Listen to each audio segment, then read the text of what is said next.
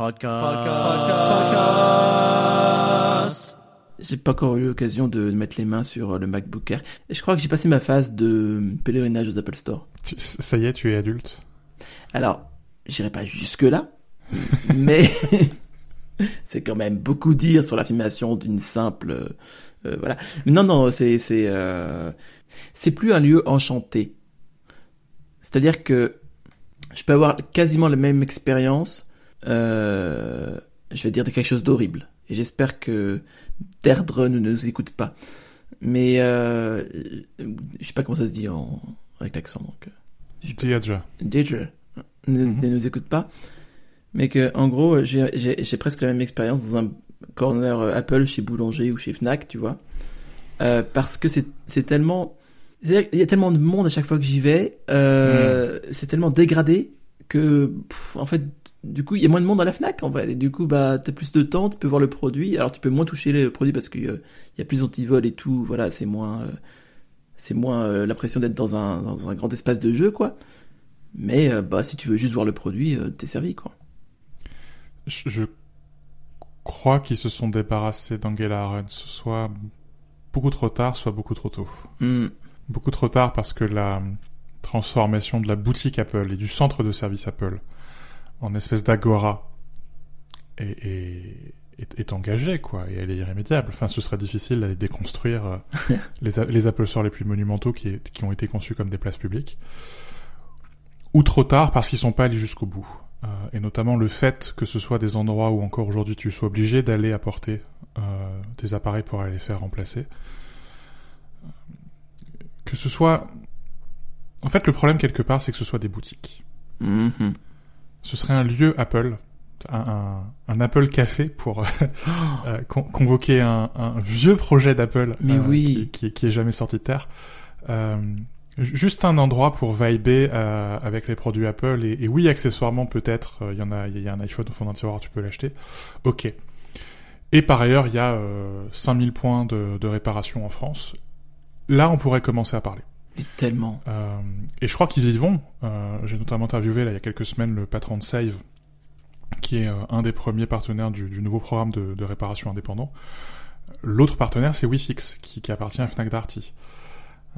Et l'autre grand partenaire. Et, je, crois que ça peut servir à résoudre une partie du problème. Si demain, tu as soudainement euh, 1000-1500 points de vente où tu peux aller faire réparer ton iPhone, ton Mac, exactement comme chez Apple, Hmm. avec le même niveau de qualité, avec les mêmes pièces, avec les mêmes certifications, la même garantie. Le devis gratuit aussi, c'est très important. Personne ne le fait à part Apple. Oui, ah, mais oui, oui. Enfin, je crois pas. Hein. Grosso modo, décentraliser le Genius Bar, quoi. Là, ok. Là, on peut parler. Et la boutique Apple euh, peut redevenir sympathique. Mais là, t'as as des usages qui sont tellement en conflit les uns avec les autres que c'est, c'est, c'est, enfin, c'est Apple Store par Dieu, c'est une, enfin, Apple par Dieu pour utiliser leur, leur langage. Euh, c'est une certaine vision de l'enfer, quoi. Mais c'est ça. C'est que si t'as besoin de quelque chose, à moins que tu saches exactement où le trouver et comment sortir de là en vitesse, c'est chaud, quoi. Et, et même parce que parfois c'est c'est c'est dans c'est au bac et euh, par- exemple à Pardieu, enfin le, le le temps d'aller chercher ton adaptateur, t'as le temps de prendre un coup de chaud et de, et de passer un quart d'heure dans la boutique quoi. c'est non, juste non. C'est ça. Et, euh, et j'aime pas ça. Hmm. Non, je peux comprendre. Mais du coup, je suis un peu, je suis un peu déçu parce que j'aurais préféré que tu touches cette machine. Je l'ai touché juste avant de partir en vacances. Euh, Elle est arrivé à la rédac, je, je, je l'ai eu dans les mains, quoi, c'est tout. c'est par Euh, MacBook Air, bien et- sûr. On- Du MacBook Air, oui. oui. Oui. Et, euh, et ensuite, j'ai laissé les collègues, euh, les, les, les les collègues jouer avec et, euh, et les tester, écrire des tests. C'est assez agréable. Ouais. Euh, Faites. Euh, Laissez-moi tranquille. Je me barre. La délégation, c'est la Euh, vie. hein. Franchement, C'est c'est beau. Hein. c'est beau. Et euh, mais mais je suis parti en vacances presque trop tard parce que j'ai eu le temps de voir les, les polémiques à la con et, euh, et notamment le démontage à Fixit quoi. Ouais. Euh, au côté ah non mais c'est bizarre euh, la batterie elle se connecte comme une batterie d'iPad il y a pas de radiateur euh, bah bah oui euh, bravo euh, Oui, c'est un MacBook Air. Oui, effectivement, ouais. Bravo. mhm. vous avez enfin compris que bah Apple Silicon ça permettait à Apple de faire un iPhone qui devient un iPad un iPad qui devient un MacBook Air et que évidemment qu'ils vont utiliser les mêmes composants et les mêmes connecteurs et les mêmes techniques industrielles enfin Apple la plus grande boîte du monde qui fait un peu d'intégration deux trois trucs comme ça quoi genre c'est la même équipe qui bosse à peu près sur tous les mêmes appareils et, et, et ils savent faire quoi et, et utiliser le même connecteur ça permet d'économiser quelques milliards de dollars et hop peut-être que c'est la spécialité de Tim Cook d'économiser quelques milliards de dollars sur des petits détails bravo Ah. les Fixit bravo Bravo. Ça fait genre 20 ans qu'on est dessus quand même, je crois, non? Sur cette espèce de démarche. euh, Mmh. puis, enfin, ouais, non, il serait temps quand même. Il serait temps. mais mais ça m'a inspiré un truc bizarre qui est je me demande si le MacBook Pro 13 pouces c'est pas une manière de gérer cette stupidité Ah. ou, ou cette ignorance, disons. Parce que FXit est stupide quand ils font ça. C'est du clickbait euh, à, à la con. Le père de famille qui va à la Fnac, qui voit le MacBook Air et qui dit et qui se dit cette machine est un peu bizarre et qui se tourne vers le MacBook Pro. Quelque part, le MacBook Pro c'est un PC un peu plus standard quoi. C'est euh, vrai. il y a pas d'encoche dans l'écran, il y a des ventilateurs, tu vois les haut-parleurs parce qu'il y a des grilles de haut-parleurs. Il y a c'est une machine beaucoup plus normale quoi. Et quelque part la présence du ventilateur, alors même que euh, on voit avec le MacBook Air que euh, il a pas forcément besoin d'un ventilateur, même si le M2 chauffe plus que le M1, machin truc muche. Enfin bon. On va passer sur les, ces détails-là. Mais quelque part c'est une machine beaucoup plus normale quoi. Et je me demande, c'est peut-être moi qui qui ai fumé quoi, mais je me demande si le quelque part le MacBook Pro qui, qui encore une fois hein, est la deuxième machine la plus vendue du catalogue d'Apple euh, et celle sur laquelle il, il marge le plus. Euh, mais c'est pas une, une, machine pour gérer un peu euh, quelque part presque ils innovent trop, ils innovent trop vite et il faut une machine un peu plus conne pour euh, pour gérer ça quoi. Mais je crois que ça a toujours été un peu. Enfin, euh, tu te souviens de, de la, du mot de Steve Jobs sur euh, le, le, le PC qui est ce camion, ce poids lourd. Ouais. Et euh, il faut passer à quelque chose d'autre, c'est l'iPad, quoi. Et le post-PC, du coup, met, met encore met du temps à, à arriver. Oui, c'est Et- ça, c'est un truc qui vient jamais quoi. Ouais, c'est ça, c'est ça. C'est la prophétie un peu euh, non réalisatrice. C'est l'inverse de Mm. l'autoréalisatrice. Et euh, je, je crois que, enfin, plusieurs fois Apple s'est fait avoir à, à son propre jeu. Euh, quand Ouais, ils ont fait les claviers papillons, tout ça, quand ils ont fait le, le Mac Pro, euh, Le euh, MacBook format- ouais, le Mac, bah oui, tout à fait, le MacBook. Donc il y a plein d'itérations comme ça où ils ont essayé d'aller trop vite, plus vite que la musique, et les gens étaient pas prêts. Et euh, ils vont continuer, mais là, clairement, ils ont retenu la leçon. Et il y a aussi, évidemment, enfin, c'est jamais un seul avantage, un seul intérêt pour une machine. Une des raisons euh, pour lesquelles le, le MacBook Pro, euh, comme l'iPhone, par exemple, euh, je sais pas, euh, 11 et encore au catalogue, bah, il faut un truc de référence, entre guillemets pas trop cher par rapport au reste, moins cutting edge, mais plus rassurant aussi. Et sur lequel on fait de la marge de ouf. Presque l'iPhone SE en fait. Oui, c'est ça. C'est le- un oui, c'est iPhone qui a encore un ça. bouton. Tout à fait ça. vois. Tout à fait ça. Et, et, et en même temps, c'est malin parce que quand tu quand tu repenses aux logiques d'intégration industrielle, c'est une machine qui est cutting edge à l'intérieur. C'est vrai. Et donc, y a- ils produisent pas 15 processeurs, quoi. C'est la même puce que dans le MacBook Air. Et en même temps, le tooling a pas besoin d'être refait. Enfin, on en parlait euh, il y a quelques temps de, euh, voilà, tous tous les iPads euh, ont la même tronche et, euh, enfin, c'est le même châssis, c'est le même châssis depuis des années. Bah oui. Si tu si tu remplaces, si tu dois remplacer les machines pour usiner, euh, ça te coûte à l'échelle d'Apple quelques centaines de millions de dollars. Si t'as pas besoin de le faire, t'augmentes ta marge. Encore une fois, Tim Cook, hein, faut penser à Tim Cook. hein. Toujours Tim Cook. Toujours. Et, euh, et le MacBook Pro, c'est aussi ça, quoi. C'est quelque part, bah oui, on change pas le tooling. C'est un châssis qu'on qu'on a depuis euh, quasiment 10 ans, si je dis pas de conneries. Euh, et je montrais à un collègue, un- au plus jeune de nos collègues, je montrais mon, mon bureau euh, quand j'étais à la fac et où j'avais un MacBook Pro 13 pouces. Et il comprenait pas ce qu'il y avait sous les yeux. Il, se il se demandait ce que c'était que cette machine. Enfin, enfin, ce que cette machine avait de particulier, quoi. Et je lui répète, quoi, la machine, la, la, la photo a, je sais plus, quasiment 15 ans.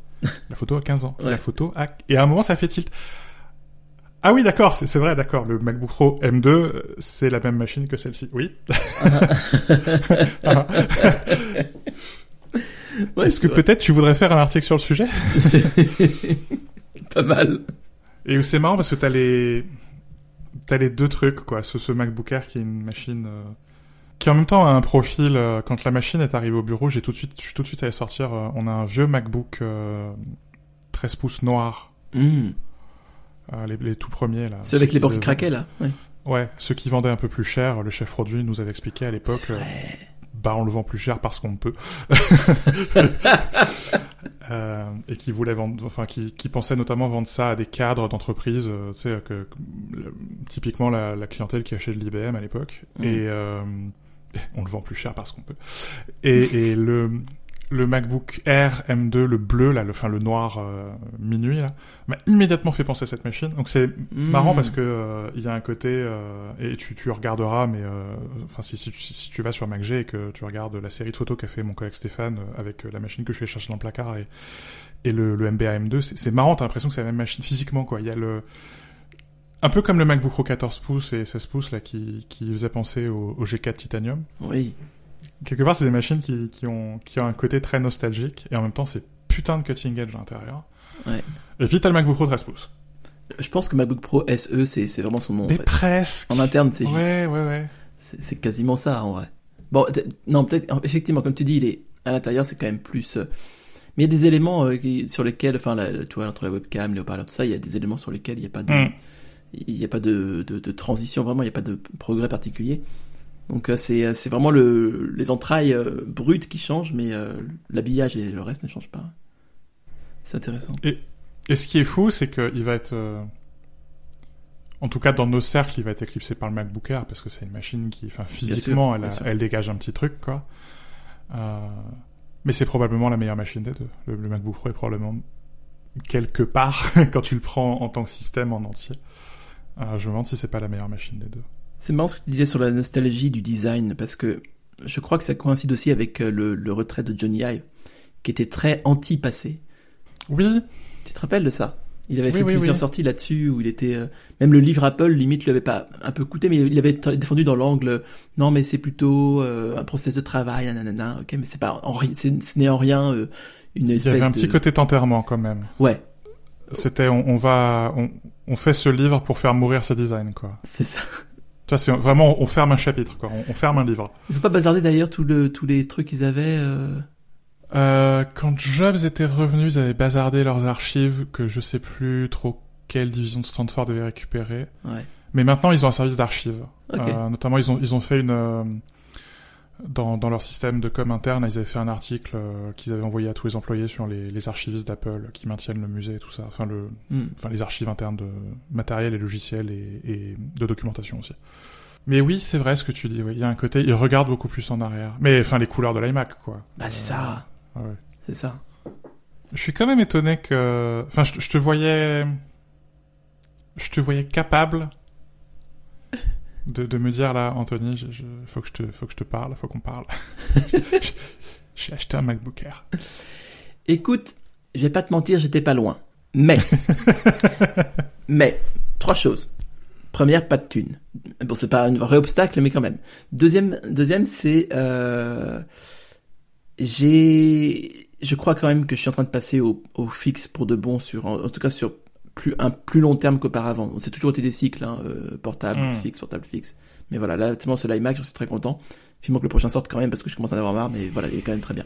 Et, euh, Troisième point, c'est que j'ai un MacBook Pro 13 pouces Intel euh, au boulot, dont je me sers pour deux trois trucs perso de temps en temps. Mais on vient de le changer il y a trois jours pour un M1. Ah, Et du coup, c'est, enfin, je redécouvre le M1 avec, avec tellement de plaisir que, euh, pff, en fait, ouais, il y a vraiment aucun, aucune utilité pour moi de, de changer quoi. Mm.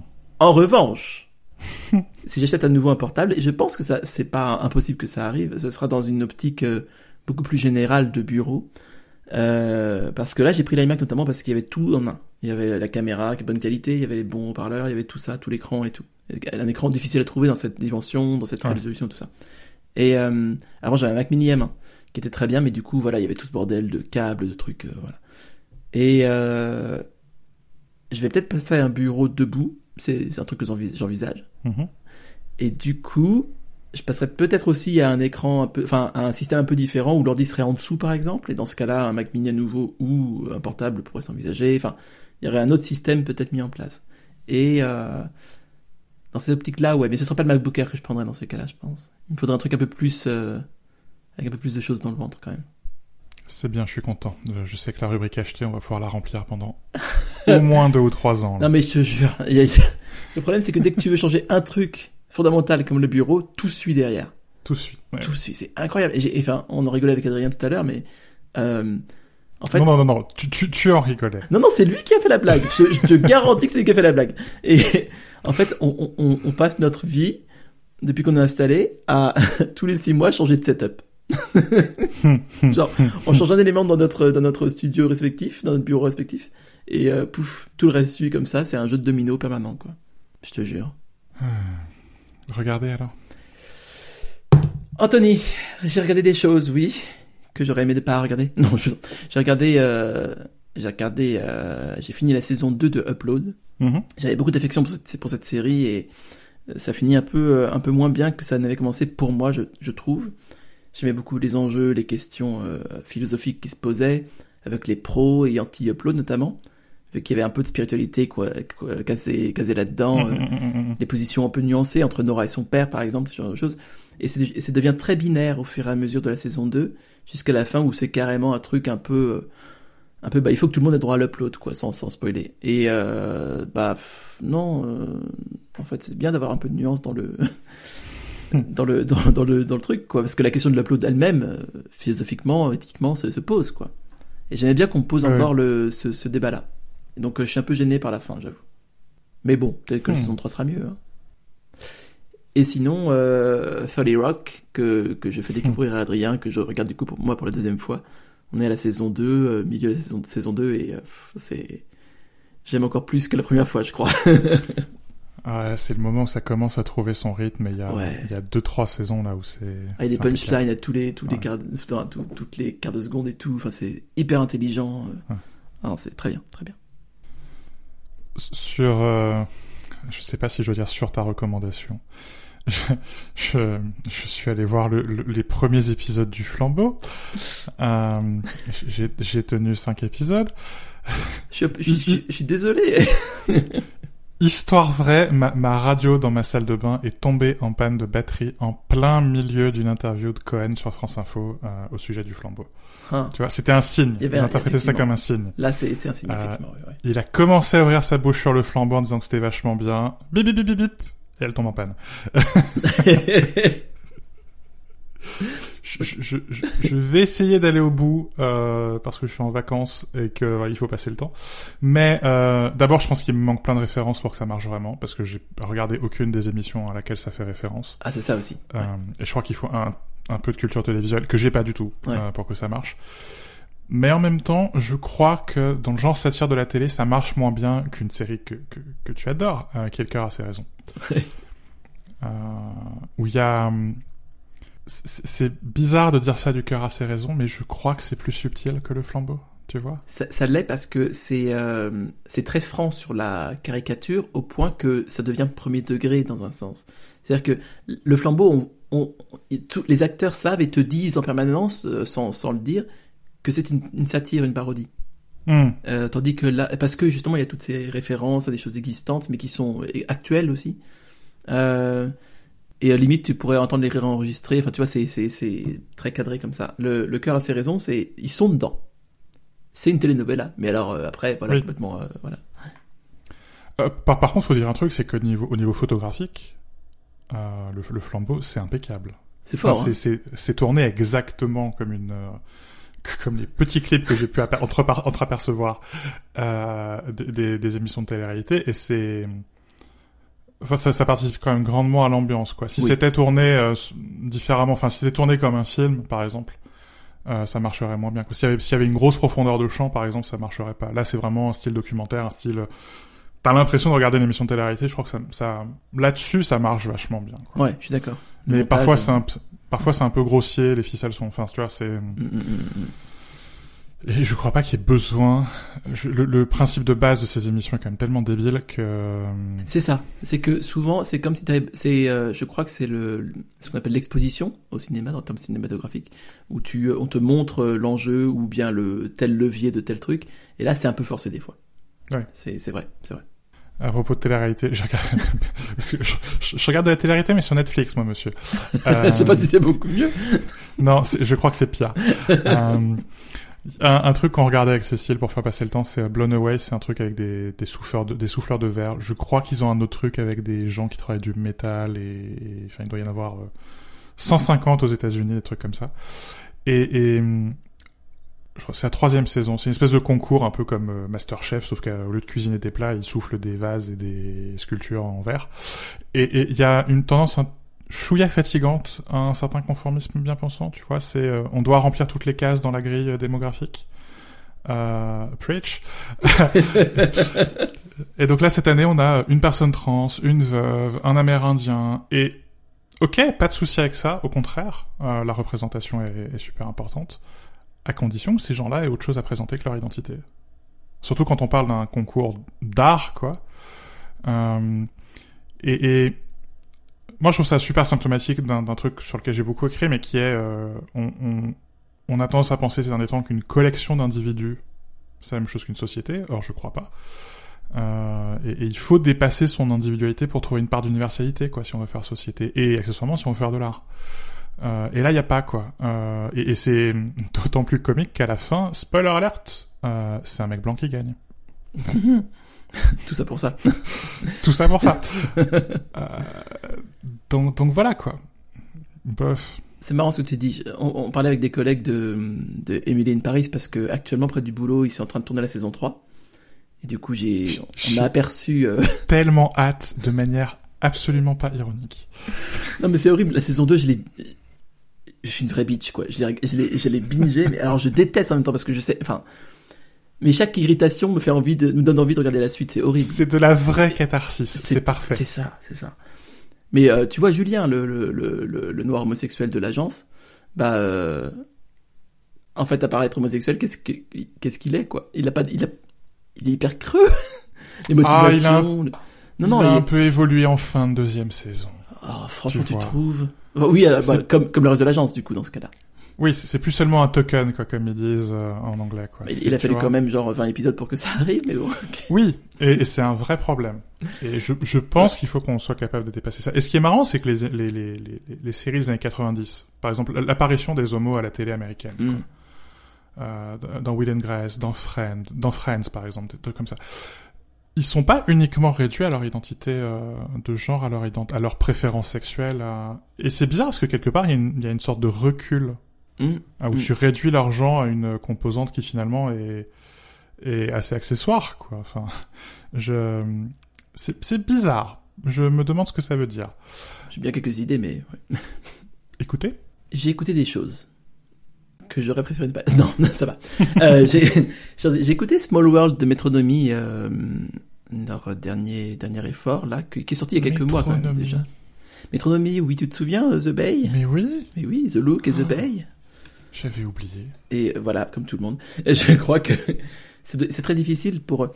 C'est un groupe intéressant parce qu'ils avaient fait des albums avant cet album-là, euh, euh, The French, The English Riviera, ouais.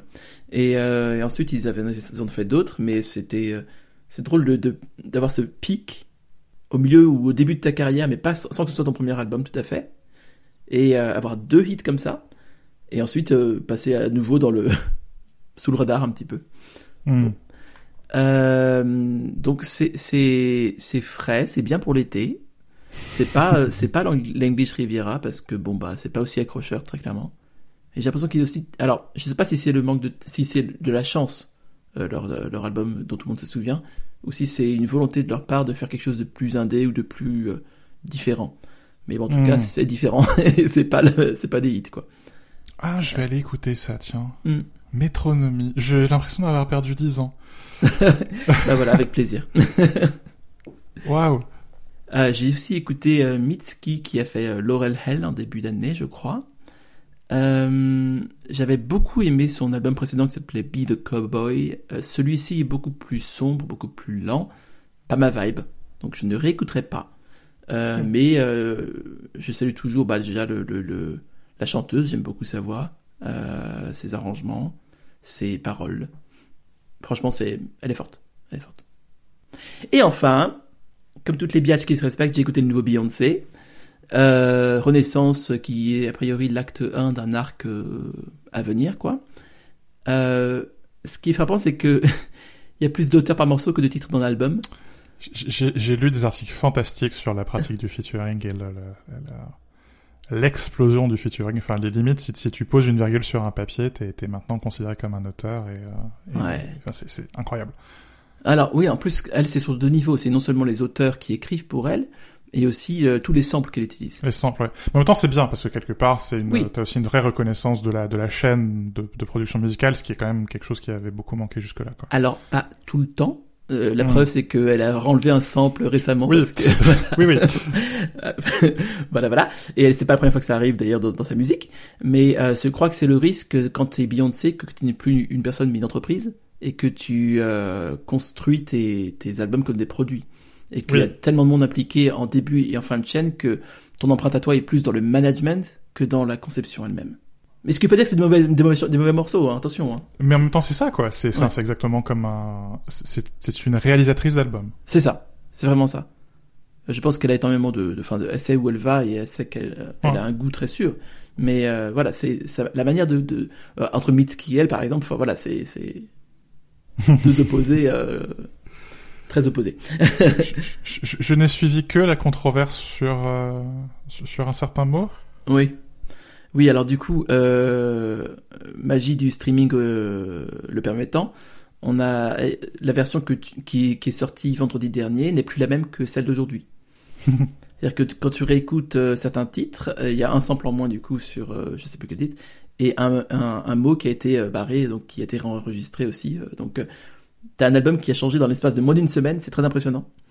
Ce qui serait jamais arrivé avec des CD quoi. C'est fantastique. Fantastique. Et en fait, ah, donc la controverse c'est intéressant sur ce mot parce que il y avait déjà eu les mêmes controverses avec euh, la chanteuse, la chanteuse Lizzo sur euh, sur euh, notre album. Elle avait changé un mot, c'était en juin. Et euh, curieusement, c'est passé à travers les à travers les mailles. Euh, voilà. Comme, euh, comme l'intervenante, je, je crois que c'était dans le Guardian, qui, qui avait épinglé Lizzo il y a, il, y a, un- il y a- il y a deux ou trois mois, et qui l'a épinglé Beyoncé. Je me demande si c'est euh, Beyoncé qui se croit si importante, enfin quelque part plus grande que le monde, qu'elle peut s'affranchir de ce genre de problème, C'est pas impossible. Pas ou si ça montre qu'il y a peut-être un problème de veille Ouais. euh, chez ces gens-là, quoi. Et que, du coup, ça voudrait dire quelque part que Beyoncé a pas écouté Lizzo, et, euh, et je trouve ça triste. Euh, parce qu'il parce qu'il faut écouter Lizzo. Oui, je suis d'accord. Je pense qu'elle était très focus sur les disques, sur les, euh, les artistes un peu plus anciens. Il y a beaucoup de références à des euh, à une scène précédente un petit peu, mais je crois que ça montre plutôt le deuxième cas effectivement. Enfin, si on raisonne en termes marketing, produit, tout ça, c'est un problème de veille stratégique. C'est Hmm. pas un problème de, c'est même pas un problème en fait d'authenticité des paroles dans un sens. Ouais, ouais. C'est curieux, non? Mais c'est c'est fantastique parce que ça prouve tout ce qu'on dit depuis des années sur le streaming, quoi. On ne possède rien. On ne possède absolument rien. Ce que tu écoutes aujourd'hui, c'est pas dit du tout que tu puisses l'écouter le lendemain. Ni cette version, ni ce, voilà, c'est, et tout ce qui est en général d'ailleurs avec un abonnement, je pense. Ouais, c'est, ouais. euh, c'est intéressant de se rappeler. Fun. Euh, vraiment. Euh, assez étrangement, alors que euh, j'ai reçu un nombre euh, incroyable de, de, de suggestions d'é- d'électro à écouter, j'ai rien du tout écouté ces euh, deux ou trois dernières semaines. Euh, D'abord parce que j'ai dû boucler un bouquin. Acheter une tech verte, c'est vachement bien, ça vaut seulement 3,99€ et c'est dans toutes les librairies numériques. Euh, on peut lire d'ASMR comme ça si vous voulez. je, je, je peux. Euh, Il y a eu ça, et puis il y a eu le fait, euh, enfin, les vacances, quoi. Ah Et, oui, euh, quand même. Mine de rien, j'écoute quand même pas mal de musique en lisant et en, et en écrivant, et là, euh, voilà, quand t'es, euh, quand tu vas par Mons et par Revaux, euh, en claudiquant, euh, t'écoutes moins de musique. Je voudrais quand même signaler quelques podcasts parce que du coup dans le train j'écoute des podcasts et euh, il y en a il y en- il y en a un que je- que j'écoute depuis le premier épisode qui est Dithering qui est euh, le podcast de Ben Thompson et de John Gruber. C'est 15 minutes deux fois par semaine. C'est payant. Euh, je crois que c'est tout ce qu'il faut faire avec du podcast quand tu t'appelles Ben Thompson et John Gruber, c'est-à-dire que je crois pas qu'Arnaud Jourdain et Anthony Elzin Santos pourraient faire la même chose. Pas encore. Pas, pas encore, mais parce qu'ils sont pas. J'allais dire qu'on n'est pas connus, mais si, dans nos cercles, on est connus, mais, euh, mais, mais notre cercle est, est tout petit. Euh, quelques, quelques milliers ou quelques dizaines de milliers de personnes. C'est pas faux, pas euh, faux. Ou, ou quelques centaines de milliers, quelques millions à l'échelle de MacG, mais je crois pas que ça suffise euh, pour, pour, pour lancer un truc qu'on ferait payer 5 balles par, par mois. Euh, ce que je trouve fascinant, c'est de voir Gruber vieillir et devenir de moins en moins affûté, de moins en moins curieux et de plus en plus problématique. Ça se voit un peu sur ce qu'il écrit, mais alors ça m'intéresse beaucoup ce que tu vas dire euh, sur. Euh, vas-y, vas-y. Euh, notamment, il a eu des sorties sur euh, le rôle de la Commission européenne qui sont euh, qui sont vraiment à côté de la plaque. Il a eu des sorties sur la standardisation, sur le rôle de la concurrence, qui qui sont complètement à côté de la plaque. Et, et, quelques erreurs techniques qui qui me font dire que on oui, mais mais je trouve ça drôle parce que enfin non, drôle, c'est pas le bon mot, mais euh, par exemple, on voit Jason Snell qui est un qui est un vieux de la vieille aussi, quoi. Qui euh, plus les années passent, plus il est pointu, mais en même temps plus il est accessible. Hmm. Euh, il a vraiment trouvé une bonne balance et pour moi c'est vraiment un bon exemple hein, parce que je veux continuer à aller en profondeur, euh, mais être capable d'expliquer de manière toujours plus claire, quoi. Euh, et cette capacité de clarifier ton style, clarifier ta plume, avoir vraiment être capable de trouver le bon mot et le, le, mot juste, mais aussi le mot le plus simple. Euh, et où parfois euh, ça demande des périphrases et pour expliquer des concepts très très pointus, t'es obligé d'écrire trois paragraphes. Mm. Euh, mais quand t'es capable de le faire, je trouve ça très plaisant. D'abord, enfin c'est très satisfaisant pour moi, quoi. Mais c'est très utile pour le pour le lecteur, la lectrice. Et Snell est capable de le faire et, et je crois qu'il le fait de mieux en mieux chaque jour qui passe. Grouper est de moins en moins capable de le faire. J'ai toute une théorie sur sur comment le, le, le la bien-pensance sociale est une espèce de, de, de roue qui broie ce qui était à son sommet euh, quelques minutes auparavant. Mais c'est fou. Euh, enfin, tu regardes. Euh, je me suis pris de passion. Il, a une page sur son site où il y a le prix de de ses sponsors, le, le, le, prix auquel il facture le, sponsoring sur son site. Ça ne cesse de baisser d'année en année. Ah, merde. Et, et, ce type est présent. Alors, il a certes son podcast, mais il est surtout présent sur le sur, sur le web et il a le même site web depuis toujours. Euh, il faut euh, un télescope pour lire. Euh, c'est Verdana en 11 points ou Arial en 11 points. C'est illisible. et, et, alors que Snell, il est passé de euh, de Macworld. Je, je, fais vraiment de la presse papier. Enfin, toi et moi qui avons travaillé pour cette presse papier, la presse papier la, la, la, la, plus, la plus bête du monde, quoi. Je voudrais pas dire que Nowhere est bête, mais euh, parce, que ce qu'on faisait avec Nowhere à l'époque, ce que David faisait à l'époque était euh, révolutionnaire. C'était très intelligent, mais c'est dommage que ça n'ait pas duré. Très intelligent. Mais c'est la presse papier euh, bête et méchante avec un modèle économique bête et méchant. Euh, et il est passé de ça à, à Six Colors avec un modèle d'abonnement, avec son empire de podcasts. Enfin, et Gruber quelque part est plus ronflant quoi. mais le mec le plus intéressant dans Delivering, c'est pas Gruber, c'est Thompson. Euh, qui est le type qui a euh, ce blog qui s'appelle Stratechery, qui est un truc vraiment d'analyse en super en profondeur de la stratégie industrielle, de la stratégie économique des technologies.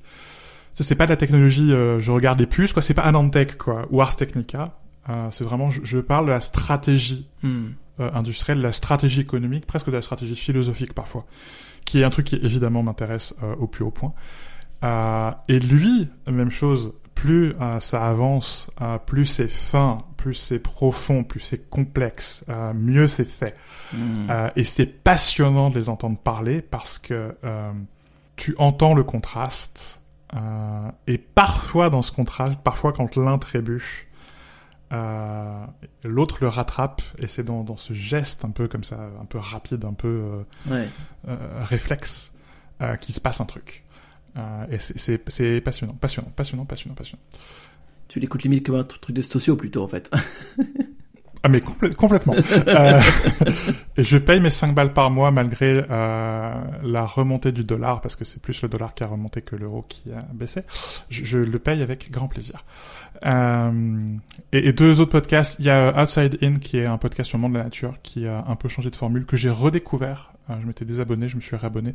Et ça l'empêche de s'enquister. Il a, il a un peu réussi à se renouveler, alors que par exemple 99% Invisible, euh, le truc de Roman Mars, m'ennuie à mourir maintenant. Mm. Euh, à tel point que j'ai fini par lâcher.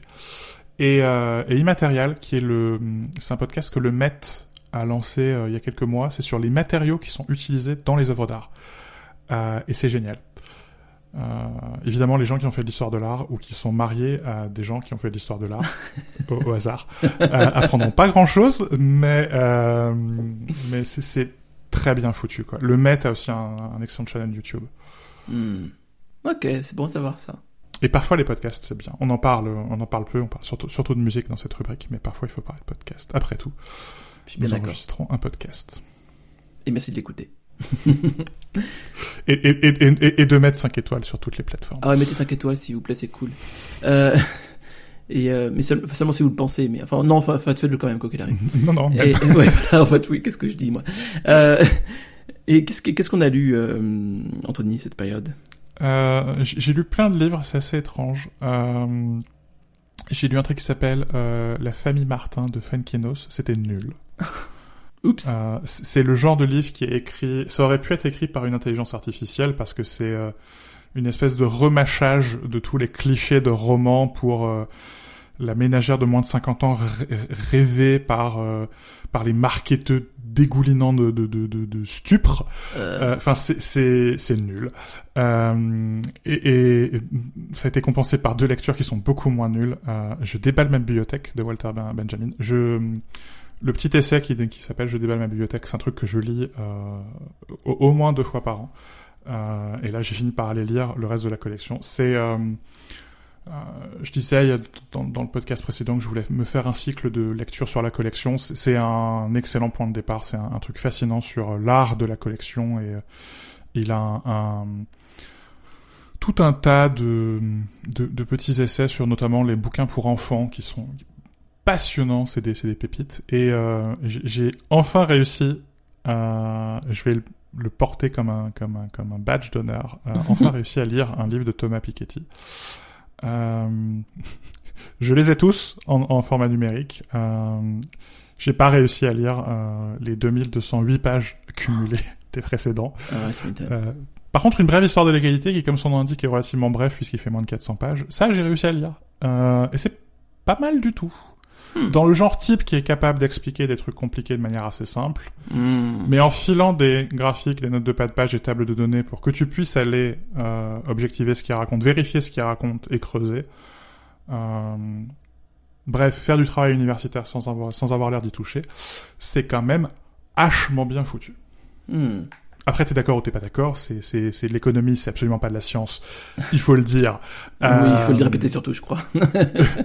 Donc voilà. Euh, il, se trouve que je suis plutôt d'accord avec une partie de ce qu'il raconte. Euh, mais justement, être capable sur la partie avec laquelle je suis moins d'accord, euh, d'avoir les éléments, d'avoir son avis expliqué de manière claire et surtout d'avoir de, de quoi creuser, euh, c'est super. C'est un, un très bel ouvrage ressource et c'est presque décevant qu'il ait pas été capable de le faire plus tôt. Après, euh, la brièveté, ça s'apprend, ça s'apprend. Hein. C'est pas. C'est ça. Mais parce qu'il y a beaucoup de gens qui prétendent avoir lu euh, Piketty et euh, Piketty et je c'est bien de prétendre, c'est mieux de l'avoir lu. Je sens que t'as envie de nommer des gens dans ce tacle-là, un petit peu. Ah ah. Euh, de mon côté, j'ai lu deux articles assez assez conséquents parce qu'ils ils avaient tous les deux pas mal de liens qui favorisaient la sérendipité. J'aime beaucoup ça. Euh, le premier, c'est Use the 85% rule. non mais j'ai la flemme, il fait 35 degrés. Écoute, merde. tu, tu as raison. To Learn Anything Way Faster de Jessica Stillman sur Inc.com. Euh, un, un article intéressant d'une d'une collaboratrice du site qui écrit souvent sur ce cette cette ce sujet de la compréhension de euh, l'assimilation, l'apprentissage, tout ça. Et euh, quand- notamment dans mon entreprise actuelle, on, on parle beaucoup de célébrer l'échec. Euh, c'est quelque chose qui me qui me paraît totalement contre nature et, et incompréhensible. C'est-à-dire Hmm. d'abord incompréhensible, et ce que j'en comprends me paraît contre nature. Et euh, on parle aussi Mais c'est parce que mais c'est parce que t'aimes pas Darwin. J'aime pas trop Darwin. Je sais pas si j'aime pas Darwin. J'ai jamais lu Darwin. Il faudrait que je lise Darwin. Mais euh, le fait de sortir de la zone de confort aussi, euh, c'est c'est existé dans cette euh, dans cette même Mm. optique et euh, ça pour le coup j'aime pas trop non plus. Et euh, ce que dit l'article, c'est que le confort est euh, l'ennemi naturel de l'apprentissage. Euh, ce qui est en fait une, une manière bien dite, je trouve, de Oui. oui. en fait, c'est quelque chose que tu, que tu sais déjà instinctivement, mais qui, qui est exprimé très brièvement et bien. Et qui éclaire un peu l'intelligence, je trouve. Enfin, ça, moi, en tout cas, ça m'a éclairé mon intelligence à moi qui est pas très... Et euh, pour éviter le défaut ou l'excès, c'est-à-dire soit l'immobilisme ou le burn-out euh, de, de, de- de- d'effort, il faut un niveau d'effort donc idéal Ils appellent ça le Goldilocks Principle, tu vois, d'un boucle d'or, c'est là où ils cherchent la bonne température, euh, voilà. Et, euh, et elle parle du coup de la règle des, des 85. C'est que si on n'échoue pas dans 15% des cas, on on ne- on n'apprend pas suffisamment bien. Ouais, ok, d'accord, d'accord. ouais. Euh, alors 15% c'est c'est c'est c'est un peu bizarre de parler en pourcentage comme ça, on n'est pas en train de mesurer tout ce qu'on fait avec des chiffres et tout, mais elle cite notamment euh, une une coureuse olympique, Alexis Papis, qui euh, qui euh, elle-même cite son coach et qui a une règle des trois un petit peu, règle des tiers plutôt. Quand tu quand tu suis un rêve, t'es censé être te sentir bien un tiers du temps. Ok, donc enfin correctement un tiers du temps et pas bien voire très mal un tiers du temps. Et euh, si jamais c'est pas le cas, bah, c'est que tu fais quelque chose de mal, t'es pas sorti à cette zone de confort, ou t'en es Mmh. trop sorti au contraire. Ouais, ouais. Et donc c'est euh, autant euh, la, la, la question de sortir de la zone de confort et tout me, me semblait un peu parfois abstraite et puis un peu pour l'amour du- de, de la formule quoi, genre un truc un peu creux qu'on dit comme ça, ah mais il faut sortir des années Autant là ça donne une une balance déjà beaucoup plus facile à, à, à respecter je pense, à- ou en, en tout cas à viser, et ça encourage à pas trop en faire non plus quoi. Hmm. L'autre article que j'ai lu, c'est euh, sur le site euh, Culture and Honors Manual de David Marks. Qui- est... Ouais, hein. Ah. ouais, hein. Ah, ah, Et des fois, t'es content d'être- que Internet existe, en fait. Content que Ouais. Internet existe parce que des, des gens comme ça, comme Craig Mott qui, qui, euh, qui m'a qui m'a fait découvrir David Marks, existent. Euh, comme Anthony Nazar Santos euh, existe. Et donc, ah là là, quel. Et donc, euh, ça s'appelle Notes on Our Tasteless Era. Donc, euh, les notes sur notre époque sans goût. Et euh, forcément, c'est un sujet qui me fascine parce que moi, vieux conservateur des aigris, je, je trouve tout dégueulasse aujourd'hui.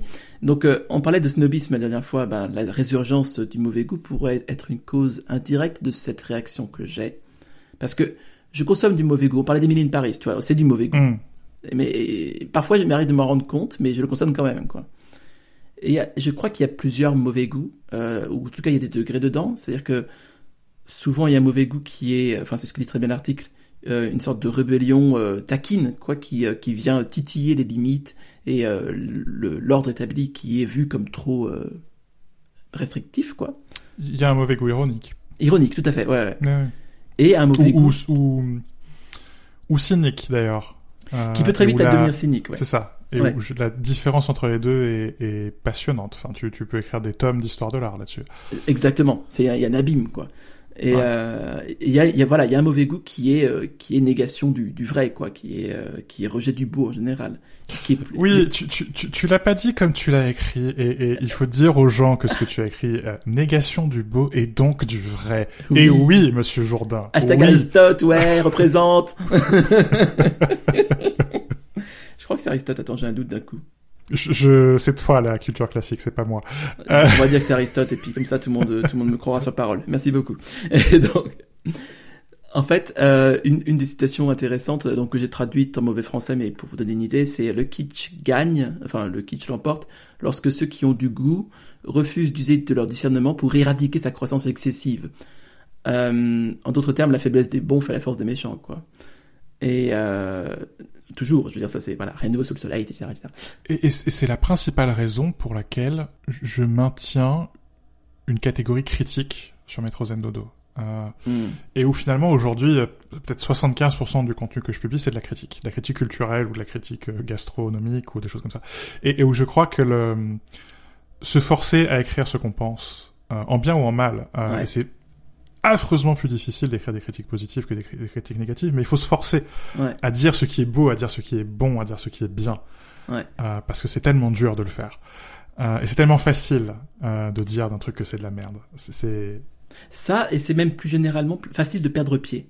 Oui, Parce que, ce que si tu exprimes pas fortement ce que tu penses, au milieu des, des, des milliards d'occasions de douter de ce que tu crois, ce en quoi tu crois, c'est-à-dire que, enfin, t'as mille manières aujourd'hui, on va te dire, alors je, euh, moi en tant que croyant, c'est déjà un truc euh, difficile parce que forcément, dès qu'on parle d'un sujet de, de, de foi ou de religion, on va te dire que la science a fait ceci, et ça. enfin, il y a plein de contradictions possibles et du coup, tu remets tout en cause. Mais même sur les sujets tout à fait euh, euh, prosaïques, euh, de ton, de ce que tu ressens par rapport à quelque chose, tu vas, euh, avec peut-être un peu un peu de pusillanimité qui est un excès de bonté en fait pour quelque chose, tu Mm. vas te remettre en cause pour rien en fait. Oui, et tu, tu, et tu peux te laisser emporter Ouais. euh, par, le, par la négativité et finir par dire le contraire de ce que tu penses. C'est ça. Pour l'amour du bon mot. Ouais, c'est ça. Et euh, la faiblesse des bons fait la force des méchants. Et oui, et c'est ça. Et, et euh, il faut avoir la force d'être capable de dire le bon. Euh, d'être capable de dire ça, ça me plaît. Ça, c'est beau. Ça, c'est vrai. Euh, ça, ça a bon goût. Euh, parce que c'est super dur à faire.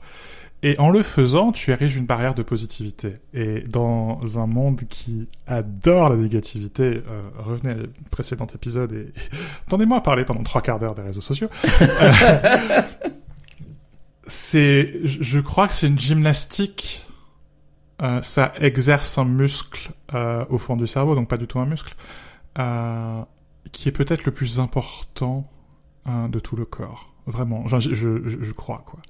Hmm. Et, et oui, euh, oui, oui. Et je crois pas que le kitsch en lui-même soit un problème, mais euh, l'incapacité de dire non, la stop, euh, ou de dire non, la stop, mais en même temps, euh, ça dit ça et, et ça dit ceci, ça dit cela, et peut-être que c'est un miroir, et tu vois, et d'être capable de, de pas être juste dans la réaction épidermique.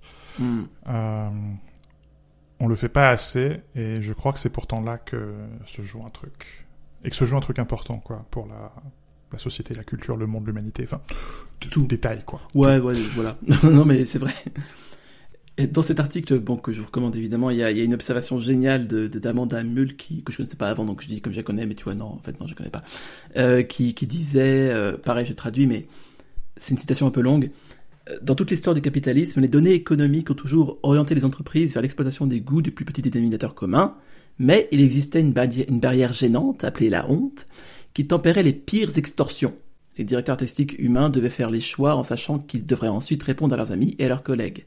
Aujourd'hui, les algorithmes facilitent la maximisation des profits, car les gestionnaires peuvent passer pour des génies technocratiques en cédant simplement tout le pouvoir créatif aux machines. Alors pourquoi elle dit ça? Elle parlait de Chine notamment, ou euh, enfin cette marque chinoise de ultra fast fashion, parce qu'on n'est plus dans la fast fashion du tout, qui euh, utilise des, des algorithmes pour naviguer, enfin pour euh, ressasser tous les réseaux sociaux, tout l'internet régulièrement, et euh, créer des, des dizaines de déclinaisons de vêtements euh, en fonction de ce qui est à la mode aujourd'hui. Et des trucs évidemment moins chers et, et mal foutus quoi. Et euh, ils ont noté notamment, je crois que euh, dans leur, euh, ils ont des, des milliers de nouveaux produits par jour depuis Mm. plusieurs mois. Enfin c'est effroyable. Et ma suspicion, c'est que ces machines répondent à d'autres machines, et donc elles créent un goût qui n'est pas un goût humain, mais un goût de la machine. Et vous savez quoi, les machines ont mauvais goût. Très mauvais goût. je- je parlais juste avant l'enregistrement avec quelqu'un euh, des créations, euh, créations euh, générées par euh, Dali, euh, et bah pareil, les, L'angoisse. machi- les machines ont mauvais goût. Franchement, franchement. On en parlait encore avec le le- le- l'IA euh, écri- écrivaine. Oui, ou dit, oui, oui. Ouais, Mais le- dit était presque. euh, c- c'est mignon presque. voilà, il y avait- une poésie quelque part dans ces dit. Là, non, là, il y a juste euh, du gros kitsch, quoi. Et je crois que c'est les machines qui parlent aux machines, euh, et qu'on est spectateur, et qu'on... qu'on- Enfin, dans le meilleur des cas, on est spectateur, euh, dans le pire des cas, on est acteur, et on achète ce que le mauvais goût de la machine. Et ça me... Euh, ça m'embête de pas être capable de mettre euh, en ordre mes idées sur le sujet pour en faire le procès, mais euh, un jour je vais y arriver et ce sera bien parce que ça va me me laver d'un truc. Euh, mais merde quoi, vraiment. Moi j'ai toute une théorie là-dessus, mais elle est très religieuse. Mais je suis pas loin d'être d'accord avec toi. et je le suis beaucoup moins que toi, religieux. Euh, Mais euh, oui, oui.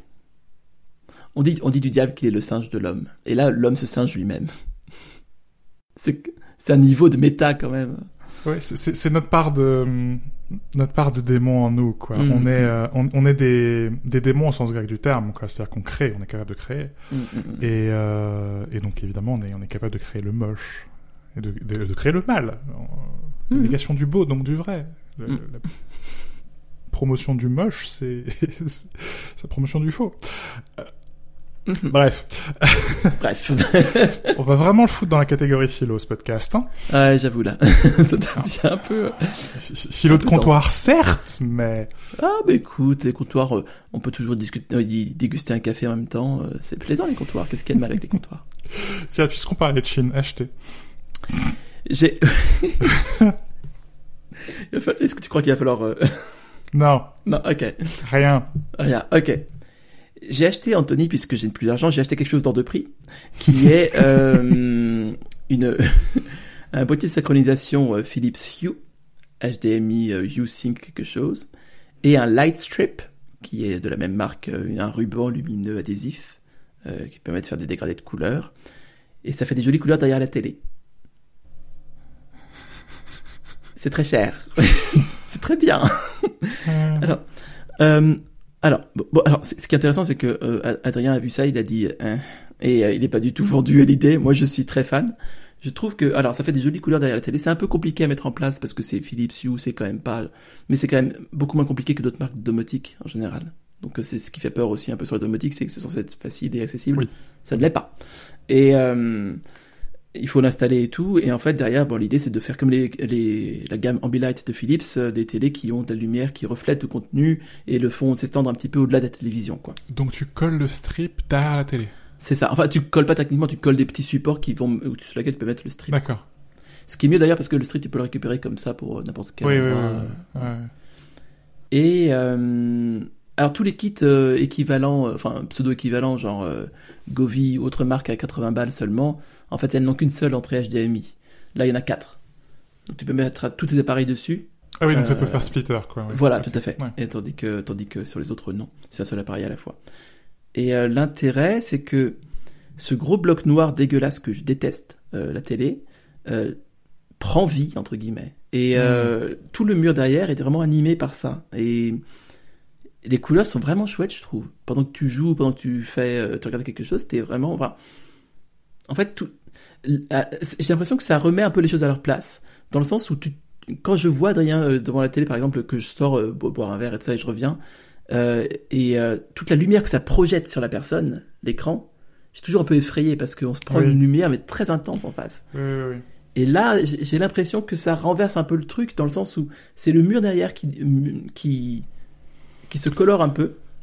J'ai- un, voisin dans la résidence d'en face qui a, je sais, je sais pas si c'est un, un strip qui est derrière la télé ou si c'est une télé Ambilight. Et euh, la dernière fois, c'était, je crois, la, la demi-finale ou le quart de finale ou demi-finale de la- de l'Euro là de, de foot. Et donc chez lui, tout était vert.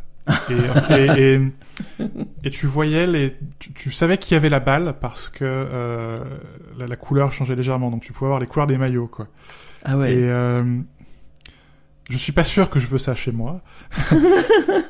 Mais je, comprends ce que tu Ouais. dis sur le côté euh, Mm, mm, mm. ambiance très douce, quoi. Ça casse un peu. euh, Ouais. Quelque part, ça, ça casse la, les bordures de l'écran. C'est ça. Qui sont très violentes.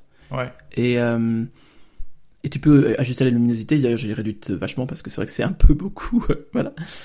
Mais moi, je- franchement, j'aime bien l'idée. J'aime bien l'idée. Après, à voir évidemment. Euh, je, je peux plus renvoyer le truc, donc je vais le garder. Hein. Désolé Adrien, mais voilà. Mais euh, mais ça faisait très longtemps que je voulais l'acheter. Je suis content de l'avoir fait quand même. Voilà. Je suis allé passer quelques jours dans une ville médiévale, donc j'ai évidemment pas pu m'empêcher de passer chez le bouquiniste et euh, lâcher euh, un demi-salaire en livres. J- J'exagère à peine. Euh, J'aurais pu. J'étais juste limité par le nombre de sacs que j'avais sur moi. Mais, mais j'ai évidemment pris le site internet et j'ai déjà un panier rempli et ça, ça va me coûter cher. Euh, Je, oui. et c'est drôle parce qu'en même temps, je réfléchis à remplacer mon Kindle Oasis, donc tu vois, des, des vieux livres papier et des livres numériques. Euh, parce que c'est un Kindle Oasis de première génération qui doit avoir quelque chose comme 5 ou 6 ans et qui commence à faire des siennes. Ah, Euh, et en fait, le problème que j'ai, c'est que je n'achète quasiment plus sur Amazon. Euh, parce qu'Amazon, c'est la foire fouille, euh, bourrée de contrefaçons, et, et même de contrefaçons de livres. Il y a, on a un vrai problème où maintenant on achète des livres papier, on reçoit des contrefaçons qui ont été imprimés à la demande. c'est dingue ça. Terrible. Terrible. Euh, donc j'ai vraiment envie de sortir de leur écosystème, euh, surtout là maintenant qu'ils viennent d'annoncer une augmentation de Prime. Euh, J'utilise aucun des autres services d'Amazon, donc rien à faire, quoi, j'ai envie de dire. Euh, mais en même temps, euh, c'est probablement le meilleur catalogue de livres numériques étrangers et le moins cher. Or, euh, je, la plus, quasi-totalité des numériques que je lis, ce sont des livres étrangers. Euh, donc affaire à suivre. euh, je sais pas ce que je vais acheter pour remplacer euh, mon Kindle Oasis. Je vais probablement publier un billet de blog là dans les jours qui viennent sur euh, dans quelle boutique de livres numériques il faut acheter, euh, avec un- une analyse complexe euh, de mes achats de livres numériques sur les derniers mois et euh, combien ça m'aurait coûté d'acheter ailleurs que chez Amazon, Hmm. les DRM et tout ça. Je je sais pas, mais peut-être que dans trois ou quatre épisodes, j'annoncerai dans la rubrique acheter que j'ai acheté au pire le nouveau Kindle Oasis, au mieux autre chose. Ok, ok. Intéressant. Il y a beaucoup de liseuses. Enfin, euh, à chaque fois, je me penche sur le, sur le sujet tous les six mois. Et euh, les fabricants français ont l'air pas inintéressants. Après, j'ai l'impression que c'est pas, encore au point leur truc, mais Ouais, mais c'est frustrant parce qu'en fait, Ouais. les fabricants français sont pas vraiment des fabricants français. C'est euh, Ah, Vivlio qui, qui est à Lyon que je suis allé euh, que je suis allé visiter. euh, Super, j'aime bien l'idée de la boîte, mais euh, déjà le patron qui est euh, qui était l'héritier de l'empire de Citre. Euh, il a revendu ses librairies à, au Furet du Nord et euh, il a euh, il a aussi vendu ses parts dans Vivlio et donc lui s'est barré. Euh, et en fait, Vivlio ne fait que euh, rebrander. Alors, ils font un peu un peu de soft, et un peu de service, mais en fait, ils font ils font que rebrander des euh, ah, des liseuses qui sont euh, conçues en Europe de l'Est. Et, et le souci surtout, c'est que bah, euh, il y a qu'un seul fabricant d'écran, c'est E-Ink, et que euh, ils ont la main mise sur la propriété intellectuelle des, euh, des écrans. Euh, des, des écrans euh, dits à encre numérique hmm. et, euh, et que ça n'avance pas. c'est ça. En fait, il y a une série de mini monopoles qui bloquent tout. Le, le mini monopole des gens qui font de la, de la DRM et notamment le, le, le rôle dégueulasse joué par Adobe dans la fermeture de l'é- de l'écosystème. Ouais. Euh, pour la euh, commercialisation, le rôle qu'a joué Amazon dans euh, c'est nous, on fait tout le monde. Bien sûr. Euh, E- E-Ink euh, dans son coin avec ses putains d'écrans. Euh, Il y a hum, mince quoi. Ouais, ouais, ouais. Et j'aimerais réussir à lire sur l'iPad mini, et j'ai lu maintenant une demi-douzaine de livres numériques sur l'iPad mini, mais tu vois, là j'ai ressorti le Kindle Oasis, j'ai lu euh, deux romans affreusement plus rapidement que sur l'iPad mini, quoi. Ouais, c'est ça, c'est ça. Euh, donc ça doit dire aussi quelque chose du, du, con- du confort de lecture. Donc bon, je... hum, Affaire à suivre.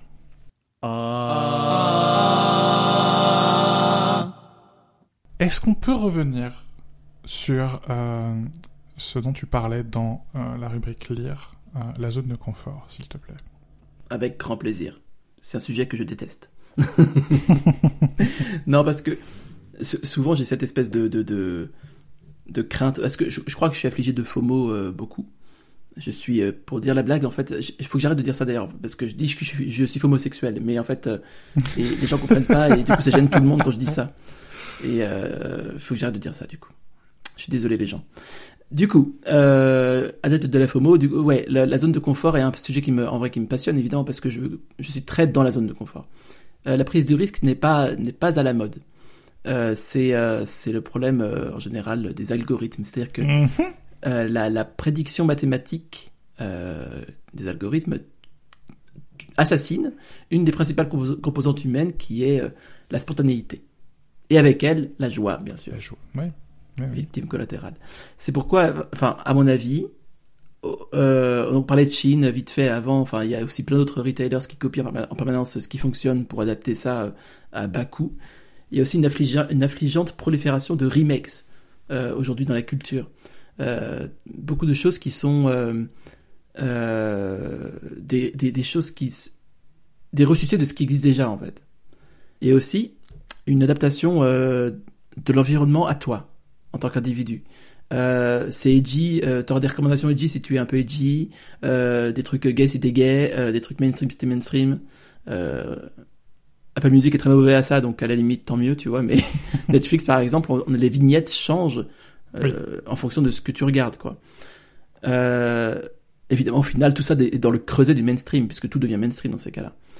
Et euh, pour citer euh, un auteur qu'on ne cite pas du tout ici et que j'aimerais bien euh, faire découvrir aux gens, qui s'appelle Chesterton, euh, ce qui est mort suit le courant et seul le vivant peut aller à contre-courant, quoi. C'était presque bien dit, mon truc, là, je suis content non, c'est bien, c'est bien, c'est bien. Je, je lisais un article il y a quelques semaines sur euh, l'âge moyen des acteurs dans les films, Ah Fascinant, Euh, ça qui, qui augmente. Et où euh, une vision positive de la chose serait de dire, euh, oui, c'est normal, l'âge moyen des humains sur Terre augmente, et il faut quelque part être capable de reconnaître la, la réalité de l'humanité. Et puis peut-être que c'est bien parce qu'on on sait aussi qu'il y a un contraste entre l'âge des hommes et l'âge des femmes. Or, l'âge des actrices féminines a lui aussi tendance à augmenter, même s'il augmente moins vite. Euh, donc peut-être qu'on va moins souvent se retrouver dans la situation euh, classique du mec de 50 ans euh, qui attire une nana de 22 ans et que tout se passe bien dans le meilleur des mondes et que ça finit comme ça. ça, c'est pour la vision positive. J'aurais plutôt tendance, surprise, à adopter la position négative qui est de dire on a du mal à concevoir le futur ce qui est normal, hein, là, toi comme moi, on, enregistre pendant une des journées les plus chaudes de l'année, il fait 38 degrés euh, de l'autre côté de la fenêtre chez moi, là. Euh, je suis en train de fondre, littéralement. J'ai une bouteille euh, d'un litre 15 de flotte, j'en ai déjà vu les trois quarts. Euh, je peux comprendre qu'on ait du mal à concevoir euh, non seulement la fin du mois dans la situation économique dans laquelle on est, mais mm. la, la, fin de siècle, quoi. Ouais, bien sûr. Et donc on se raccroche au passé et je je blague un peu euh, mais de manière très sérieuse en disant que je me sens vieux quand je vois que mon enfance est devenue euh, est devenue vintage. Mais quelque part c'est le enfin les années 80 et le début des années 90, c'est un peu le dernier âge d'or quoi, c'est euh, c'est certes euh, bon il y a le choc pétrolier les années 70, la crise machin truc muche mais on est avant la chute du mur, on est avant les, les incertitudes géopolitiques, on est avant la la soi-disant fin de l'histoire de l'autre abruti de Fukuyama et qui, qui, qui, qui, dès 2001 euh, on lui a bien montré que non non l'histoire elle continuait et euh, et voilà on a eu le droit aux attentats de 2001 on a eu le droit euh, à un nombre incalculable de crises économiques plus ou moins graves on a eu le droit évidemment deux ou trois épidémies dont une qui est devenue une pandémie enfin cette espèce de et donc on, rappelle Tom Cruise pour faire euh, un remake euh, de Top Gun. Mm-hmm. Mm-hmm. Et ça m'a même parler des Star Wars, quoi. Parce que là, pour le coup, tu, veux parler d'une usine à, à nostalgie. Euh, hein Mais où, du coup, quand tu dis c'est le problème des algorithmes, oui, je suis d'accord. on, va bientôt avoir enregistré 50 épisodes et je crois que ça fait quasiment 50 épisodes qu'on répète la même chose. Mais je crois que c'est aussi un truc super humain et que en fait, euh, mm. on est en train de créer une culture doudou. Mm. On est en train de se créer un gros doudou à serrer très fort euh, en voyant la fin du monde arriver. C'est-à-dire que non, il est déjà créé euh, depuis, depuis oui, oui, temps maintenant. Ouais. Ouais, C'est-à-dire que tu peux. Ouais, pardon, vas-y. C'est-à-dire que plutôt que de travailler à résoudre le problème, euh, on, on, va laisser la planète cramer euh, en regardant Tom Cruise faire des loopings. C'est-à-dire qu'en fait, si tu, si tu veux, aujourd'hui, tu peux vivre une vie sous sédatif. Ouais. C'est possible. Et ce serait même pas, dans une sorte de limbe, tu vois, ce serait même pas une, entre guillemets, mauvaise vie, c'est juste qu'elle sera stérile, quoi. Mais, euh, tu peux. Et, tu l'as quelque part sur le, c'est évidemment un sujet qu'on peut, raccrocher aux technologies, mais cette espèce de retour à, à, des interfaces très complexes, euh, des sites web très chargés, des applications avec des boutons, avec des bordures, des ombres, des couleurs qui clashent. Euh, ce que certains appellent le néomorphisme, d'autres appellent ça, je sais pas trop quoi. Enfin bref, hmm. mais ce serait censé euh, être des choses qui euh, qui correspondent à, à, un certain manque d'attention supposé ou réel, euh, je crois qu'il est plus supposé que réel d'ailleurs, euh, des générations les plus jeunes, de la génération TikTok, quoi, disons, mm. euh, et qui a tellement peu d'attention qu'elle n'est pas capable de euh, parcourir un arbre de menu, et donc il faut lui mettre 150 boutons sous la sous la tronche. Case in point, euh, ce qu'Apple a fait avec les préférences système, qui sont devenus les réglages système, et où tout est remonté au premier niveau, et c'est c'est pour un vieux con comme moi, c'est impossible, mais je suppose que pour quelqu'un de plus jeune, c'est génial. Mm. Et, et en même temps, c'est drôle parce que euh, c'est pas du tout nouveau. C'est un retour mm. aux interfaces début des années 90. De tout mettre au premier niveau et de pas avoir 15 arbres de, de menu. Bien sûr. De pas gérer les fichiers. Parce qu'on n'a pas de système de fichiers à l'époque qui permettent de le faire. et c'est des interfaces dodo. Ouais. On, peut changer les couleurs. C'est quand même, enfin, on peut on peut l'interpréter comme ça aussi, hein, le, la nouvelle personnalisation, les nouvelles possibilité de personnalisation dans macOS iOS. Mm. C'est plus, enfin, on, on, on, met en scène ce que ce que je disais euh, il y a un ou deux épisodes, quoi. On met en scène que ça ne vient plus forcément complètement d'en haut, alors que si, c'est toutes les possibilités sont prévues par en haut, mais on met en scène que c'est l'utilisateur qui a le pouvoir mm. euh, et qui peut y compris faire du moche, faire du kitsch. Même ça, c'est prévu quelque part, c'est-à-dire la possibilité de faire du moche est prévue par le système. euh, mais bravo, enfin, on est on est revenu euh, on est revenu 30, 30 ans en arrière dans la conception des interfaces, quoi. Bravo. C'est ça en fait. C'est c'est euh, et c'est ce que j'aimais dans Upload surtout la saison 1, c'est que euh, euh, la, la vision de la tech aujourd'hui, la tech et la machine en général existent pour prendre les risques à la place des humains. Oui, oui, oui, c'est bien dit ça, c'est beau. Et merci. merci. Donc vrai. oui. Hashtag Aristote représente. En- entre parenthèses, c'est faux que tout ce qui est beau est vrai. hein. Vous avez bien compris, les gens. hein. C'est faux. Hein. Euh, la phrase la phrase exacte c'est euh, le le beau c'est la splendeur du vrai. Ce qui est déjà. C'est déjà plus nu- nuancé et plus compréhensible. Voilà. Plus vrai. voilà, il y a le, le lien que j'ai fait évidemment au début était beaucoup plus euh, rudimentaire et incorrect, il faut le dire. Il faut le dire. Euh, ouais, et, et ce que, enfin, ce, ce qui me, ce qui me m'époustoufle toujours et que j'oublie régulièrement, tant mieux parce que sinon je pense que je serais déprimé, c'est euh, que euh, il y a le rôle, ce rôle pervers et manipulateur de la publicité au sens large, euh, qui euh, qui prêche toujours une chose tout en encourageant le contraire. Toujours. Que euh, c'est et, tou- et toujours dans dans cette dans ce résultat qui est de de déraciner les, les gens de plus en plus quoi. Tu vas avoir 50 000 gourous qui vont te- te- t'encourager à, à quitter ta zone de confort et en fait qui vont te dire ça mais en fait parce qu'il faut que tu rejoignes notre zone de confort qu'on a prévu pour toi tu vois et t'échanges juste une cage de hamster contre une autre et euh, et c'est pareil effectivement avec la technologie euh, encore plus peut-être euh, parce que euh, tu restes sur un écosystème maintenant à vie je pense quasiment enfin les switch je pense qu'on va ça va de moins en moins quoi mais il y, a- il y a aussi une, une, une remarque que je, à laquelle je pensais pendant que tu parlais des interfaces. Je me suis rappelé, de j'avais acheté, tu te souviens, le petit ordinateur, là, euh, faux ordinateur qui fait haut-parleur et Oui. tout, là, chinois, euh, Adrien, mignon comme tout. Et en fait, l'interface, l'application, c'est une horreur. Il y a des boutons partout. Euh, elle est très compliquée à comprendre.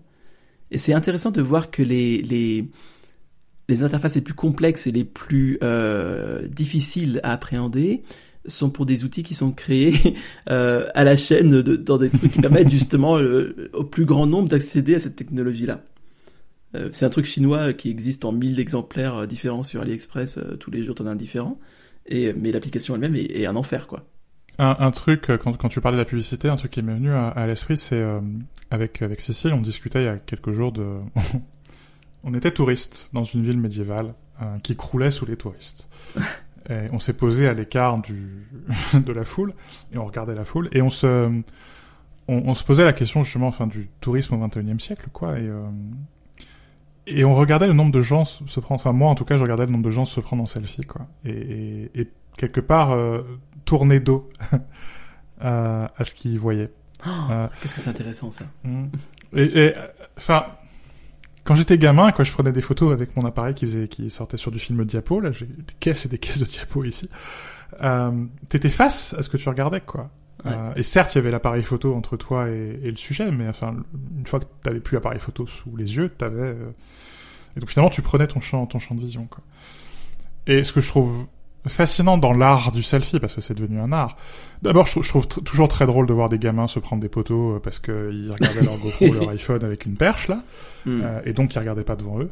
Mais surtout, ce que je trouve drôle, c'est que tu, enfin, fascinant plutôt que drôle d'ailleurs, c'est que quand ils prennent des photos, souvenir quelque part. D'abord, ils sont dans la photo. Donc, ce qui est, c'est c'est pas forcément le, le monument qui est important, c'est le fait qu'ils soient dans le contexte du monument. Mm. C'est-à-dire qu'ils deviennent eux-mêmes objets de la photo. C'est-à-dire qu'ils ne sont plus sujets. Ils deviennent un objet photographique à part entière. Mm. Et le contexte est plus important que l'expérience. Euh, je trouve ça... c'est plus important de dire j'y étais que d'y être. Et ce qu'ils voient, c'est deux choses. Leur reflet, avec tout ce qu'on a dit dans le dernier épisode sur la manière dont ce reflet est manipulé, et donc ça n'est pas un miroir, et un appareil électronique. Et on se faisait la question de l'intermédiatisation de l'expérience touristique par les appareils électroniques. C'est-à-dire qu'avant même d'arriver sur place, qu'est-ce que tu as vu? Des millions de résultats sur Google, des photos, que ça sert même plus à rien. Je prends plus de photos en voyage. Ça sert plus à rien. Elles ont toutes été oui. prises. Oui. T'as prévu tous tes itinéraires avec Google Maps. Donc tu ne peux plus te perdre. Donc la spontanéité dont tu parlais tout à l'heure, elle est où? C'est-à-dire que maintenant la spontanéité est est un choix. Et donc, Hmm. tu organises ta spontanéité, donc la spontanéité n'existe plus. C'est-à-dire qu'il faut faire le choix de se perdre. Donc tu te perds plus. Soyons sérieux. C'est-à-dire que quand je fais quand je fais le choix de me perdre, c'est un choix rationnel. Je me perds pas. Je sais que je vais retrouver mon chemin. J'ai juste décidé de m'en écarter. C'est C'est une angoisse permanente euh, pour, pour, pour moi qui, a- qui adorait me perdre. Euh, les apps, les guides de voyage, tu, tu peux... euh, on a fait une visite guidée avec un, un humain, un vrai, c'était rafraîchissant, quoi, parce que tu sais pas ce qu'il va te raconter. Euh, T'as une personnalité, le type a passé euh, trois quarts d'heure euh, à raconter n'importe quoi en me regardant et en regardant Cécile, parce qu'il savait qu'il avait affaire à deux historiens. Euh, ce qui est pas possible quand tu décides de faire la visite guidée avec l'audio guide euh, et où c'est la même expérience pour tout le monde et il n'y a pas de place pour la surprise, pour l'accident, pour l'humanité. Et, tu- et on se disait, mais quelque part, à- presque à quoi bon quoi venir? Mhm. Puisque finalement tu pourrais faire toute la visite, ton cul posé sur une chaise, outre que tu viennes pour faire un selfie. Et c'est-à-dire pour dire j'y étais. Mhm. Et c'est marrant parce que depuis très longtemps, on s'envoie une carte postale quand on part en voyage et euh, le texte de la carte postale, c'est nous y étions. Euh, on traduit dans toutes les langues du pays quand on va dans des pays qui parlent pas français. Euh, et où les gamins qui prennent des selfies, d'ailleurs je dis les gamins, mais c'est encore plus souvent que leurs parents, euh, bah, quelque part c'est ça quoi. Et c'est plus important de signaler qu'ils y étaient que d'y être. Je trouve ça le, le- le rôle euh, fondamental de la technologie dans la disparition de la spontanéité. Euh, J'aimerais trouver ça fascinant, mais je trouve ça terrorisant. Oui, oui, oui. C'est euh, de manière générale, moi, ce qui me, ce qui m'effraie un petit peu dans le monde d'après, pour peu que ce monde d'après existe, parce qu'il il met quand même du temps à accoucher. Mais si ça se trouve, il est déjà là en fait, depuis quelques années. Oui, oui, oui. Ouais. En fait, c'est- que euh, on vit quand même sur des acquis de, tu vois, judéo-chrétiens euh, beaucoup, euh, même si c'est des choses qui sont détournées, déformées. Il y a des un socle, on va dire, existant, mais mais la technologie fait que il est possible d'avoir un nouveau référentiel qui est soi. Enfin, en tout cas, l'illu- l'illusion du soi. Oui, mais tu, tu vois, c'est là où on n'est forcément pas d'accord parce qu'on on vient à la religion par deux par les deux points cardinaux opposés et où je crois que toute la religion n'est que ça, n'est que soi. Là, je... Soit par rapport à autre chose. Non, par, par euh, autre chose par rapport à soi. Et cette faculté qu'a l'humain de se défausser sur autre chose pour euh, pour absoudre soi. Tom Cruise finalement, le- le- le- l'obligation qu'on a d'aller voir Tom Cruise au cinéma, c'est parce qu'on c'est parce qu'on va plus à la messe. Soyons sérieux deux minutes dans ce podcast euh, de philosophie. Ah oui, euh, oui. Enfin, il y a des, il y a des rituels euh, de foule qui remplacent effectivement le, Mhm. le- Oui, oui, je suis d'accord. Je suis d'accord. On communie différemment. Et le selfie est une communion. On l'envoie et tu vois, il y a Itemis la, la messe est dite. Allez-y, allez dans le monde, faites des selfies. Là-dessus, on n'est pas d'accord, Arnaud. Je crois qu'on n'est pas d'accord. Mais il faut que je, que je verbalise tout ça. Ce sera pour le prochain épisode. De toute façon, t'es juste arrangé parce que euh, Augustin et Thomas sont plus, Thomas d'Aquin sont plus intelligents que toi, en fait. ils ont, ils ont dit euh, que, euh, enfin, c'est quoi, c'est, c'est, Thomas, je, je crois qu'il dit qu'il y a euh, deux amours au créé deux cités. L'amour de Dieu au mépris de soi, l'amour de soi au mépris de Dieu. Et clairement, enfin, on, a, le, monde a toujours été dans un état au moins intermédiaire. Les gens ont toujours été dans un état au moins intermédiaire de ces deux cités. Mais euh, là où il y a rien de nouveau sous le soleil, du coup, c'est que l'optique est toujours la même. La, démarche euh, du rapport réel, tout ça, c'est toujours euh, bah, religion de soi ou religion de l'autre. Mais une fois que c'est énorme, justement, ce, ce, cette espèce de socle ce- qui va, sera épuisé, enfin sera abandonné assez, assez longtemps au profit de la nouvelle religion du soi, euh, qu'est-ce qui va se passer? Qui seront les rebelles de cette civilisation? Que- Quelle école de pensée va, va prendre le relais là-dessus? Qui va s'opposer, tu vois, au, au culte de, de- de la machine? De l'humain par la machine? Tu, tu, tu, tu parlais d'optique. Euh, heureusement, dans quelques mois, il va y avoir un nouvel iPhone. Donc derrière l'optique, il y aura un capteur de 48 mégapixels. On y verra peut-être plus clair. C'est tout. Ce qu'il a à dire. Vas-y, vas-y, c'est bon, vas-y. It's a wrap. voilà, voilà. Donc, épisode combien? Ah.